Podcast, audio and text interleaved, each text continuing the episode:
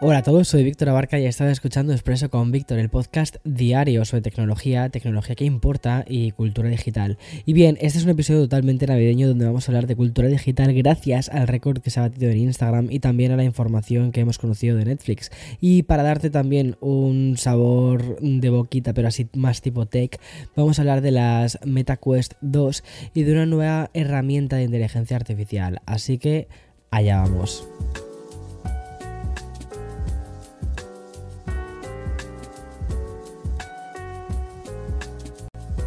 Y bien, hace un par de días supimos que en 2023, o al menos el 2023 de, Meta, va a ser igual que el último año. Es decir, van a seguir apostando por una realidad mixta y van a seguir apostando por el metaverso. Tiene muchísima lógica.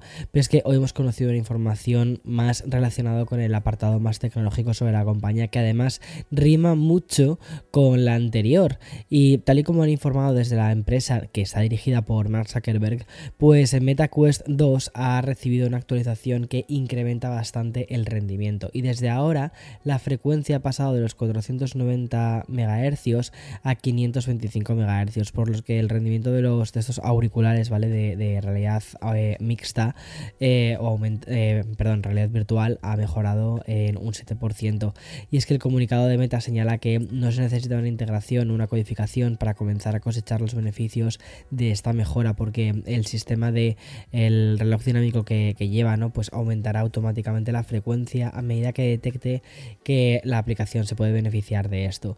Y para los usuarios que aún están buscando algún tipo de velocidad adicional, pues Meta ha informado que basta con quitarse los auriculares y volvérselos a poner, o en su defecto, un ciclo de suspensión dando un par de clics en el botón de encendido. Curioso, ¿verdad? Y más que el metaverso y la realidad mixta, este 2022 que estamos a punto de dejar atrás ha demostrado que el interés de la gente está en, la inteligencia artificial, pero además de una forma como muy pop, es decir, podríamos decir la inteligencia artificial invade la cultura pop.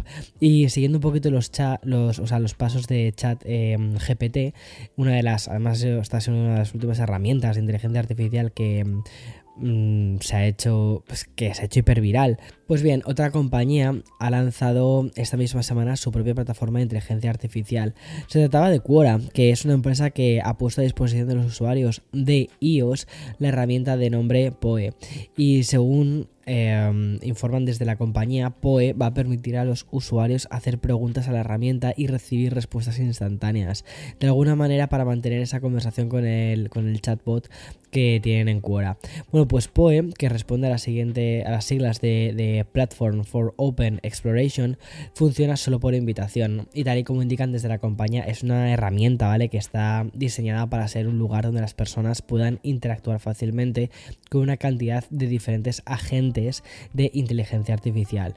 Esta aplicación que va a estar disponible para los usuarios de, mm, iOS lo que hace, como te digo, es poner varios modelos de inteligencia artificial em, que son capaces de generar texto, o sea, te los pone como un poco pues, a tu disposición para que experimentes. Realmente funciona como una especie de Mm, pues de iMessage, ¿vale? De mensajería de texto o de WhatsApp, pero en lugar de estar mm, pues hablando con un amigo, pues estás hablando con una IA.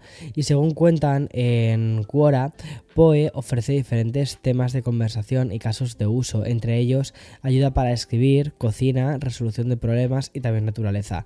A ver, aquí te diría que por favor tomases esto con una pizca de sal, porque las respuestas que a veces te pueden dar, si ya eran una locura las que te encontrabas en Quora, pues las que te puedes encontrar en POE eh, puede ser un poquito Mm, tremendo. Bueno, yo voy a cambiar totalmente de tema porque quiero hablarte de cómo le está yendo al plan con publicidad de Netflix en sus primeras semanas. Y la respuesta corta a modo de, spoiler, ¿vale? Te lo voy a dejar muy claro. Y es... Eh, pues que no muy bien. Al menos es lo que deslizan varios informes publicados tanto por la compañía Antena como por el propio Wall Street Journal. Y es que la información de Antena dictamina que solo el 9% de los usuarios de Estados Unidos se han pasado a este nuevo tipo de suscripción con anuncios.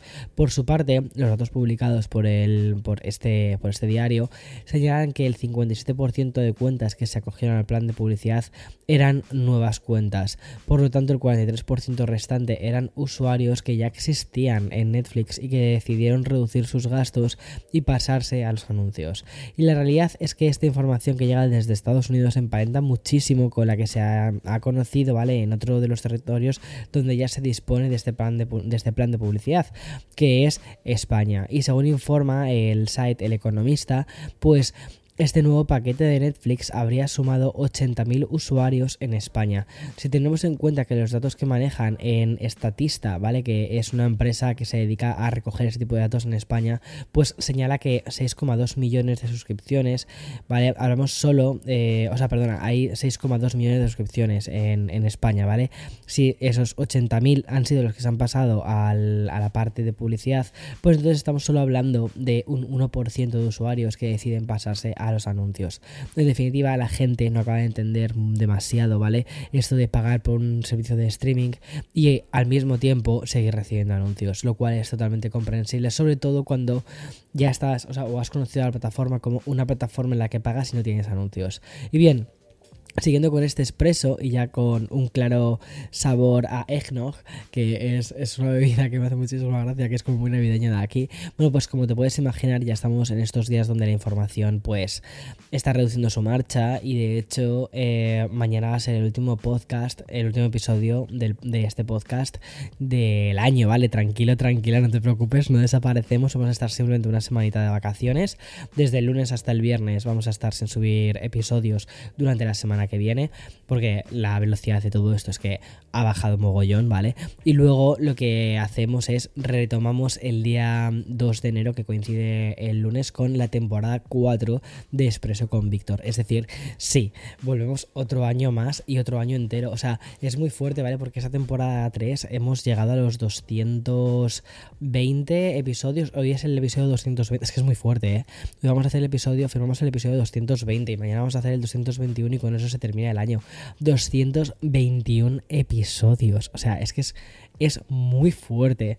O sea, el nivel de compromiso que, tenemos para hacer esto.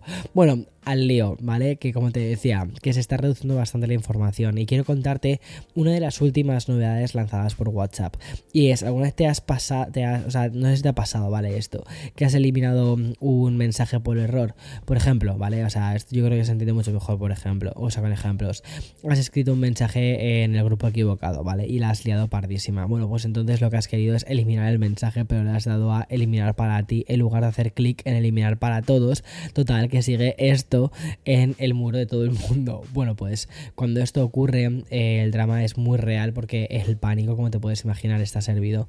Pues para evitar estas situaciones y porque últimamente WhatsApp escucha más las peticiones de los usuarios, lo cual me está alegrando, pues Meta ha decidido implementar la siguiente novedad y es que la nueva característica de WhatsApp ha sido bautizada como borrado accidental y como dictamina su propio nombre nos permite eliminar esta equivocación, es decir, vamos a poder revertir la acción de eliminar tus propios mensajes en un chat individual o en un chat grupal. Eso sí, solo vamos a poder hacerlo durante 5 segundos, justo en el momento en el que te has dado cuenta. Después la ventana emergente desaparece y el error pues va a quedar ahí para mayor drama, pero bueno, al menos tienes 5 segundos para darte cuenta. WhatsApp ha empezado a lanzar esta herramienta tanto para usuarios de Android como para usuarios de iOS. Como suele suceder, ¿vale? Lo va a ir haciendo de forma progresiva. Así que nada, no te preocupes, tus nudes están seguros y no vas a tener que subirlos a eh, el grupo de comunidad de vecinos. Que nunca debiste hacer eso, ¿vale? Y como acabo de, como, como ya eh, para terminar un poquito el episodio de hoy con una noticia así curiosa, pero que de momento va a pasar a la historia. ¿Recuerdas cuando en 2019 una misteriosa y simple imagen de un, de un huevo batió el récord de Kylie Jenner y se convirtió en la foto con más likes de la historia de Instagram? Pues bien, la publicación de, de este huevo no se quedó en esa anécdota y hasta esa misma semana ha seguido siendo la foto más popular de la red social, pero como te digo, hasta esta semana. Porque mm, si otro día te contaba que Google había batido su récord de búsquedas gracias a la final del Mundial, pues Argentina y su principal estrella ha conseguido otra hazaña digital. Y es que la publicación en la que Leo Messi hizo en Instagram en forma de galería con la Copa del Mundo es desde ya la publicación de Instagram con más likes de la historia por encima de la mencionada foto del huevo. Yo creo que es mucho, o sea, es, la publicación de, o sea, la, del huevo que es súper absurda. Eh, me alegro que haya sido batida, literalmente. Además, ha sido batida gracias a los 67,7 millones de me gustas que ha conseguido el perfil oficial de Messi. Por cierto, la cuenta que tenía el récord, que se llama World Record Egg, ha publicado en Stories felicitándole al nuevo ganador. Dice, hace cuatro años emprendimos una misión, nueve días después hicimos historia en Internet. Y luego pone juntos, pone un corazoncito y pone, hoy Leo Messi se ha llevado la corona, por ahora. Me hace muchísima gracia esto. Y a día de hoy los récords así de las principales plataformas y redes sociales están así, porque esto cuando empiezas a echar un ojo también es muy divertido. Así que quedaría de este modo. Me acaba la garganta. Y dice, Leo Messi en Instagram con los 67,7 millones de likes. En Twitter el récord son los 7 millones que recibió el tweet que anunciaba la muerte del actor de Black Panther, Chadwick Boseman. En YouTube el récord lo sigue teniendo el videoclip de Despacito, la canción de Luis Fonsi con 50 millones de likes. Y por último, la publicación con más me gusta de TikTok es el viral de Bella Porsche, eh, publicado en 2020 con 60 millones de me gustas.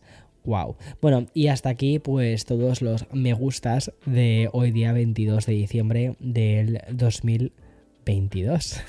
claro, hoy es... Espera, espera, espera, escucha. Hoy es 22, 12, 22. Tendría que haber dejado el podcast aquí así, en plan de ya está, fin de año, no, pero mañana tenemos otro. Mañana tenemos otro que es viernes y cerramos el añito de una forma muy, muy interesante. Chao, chao, chao.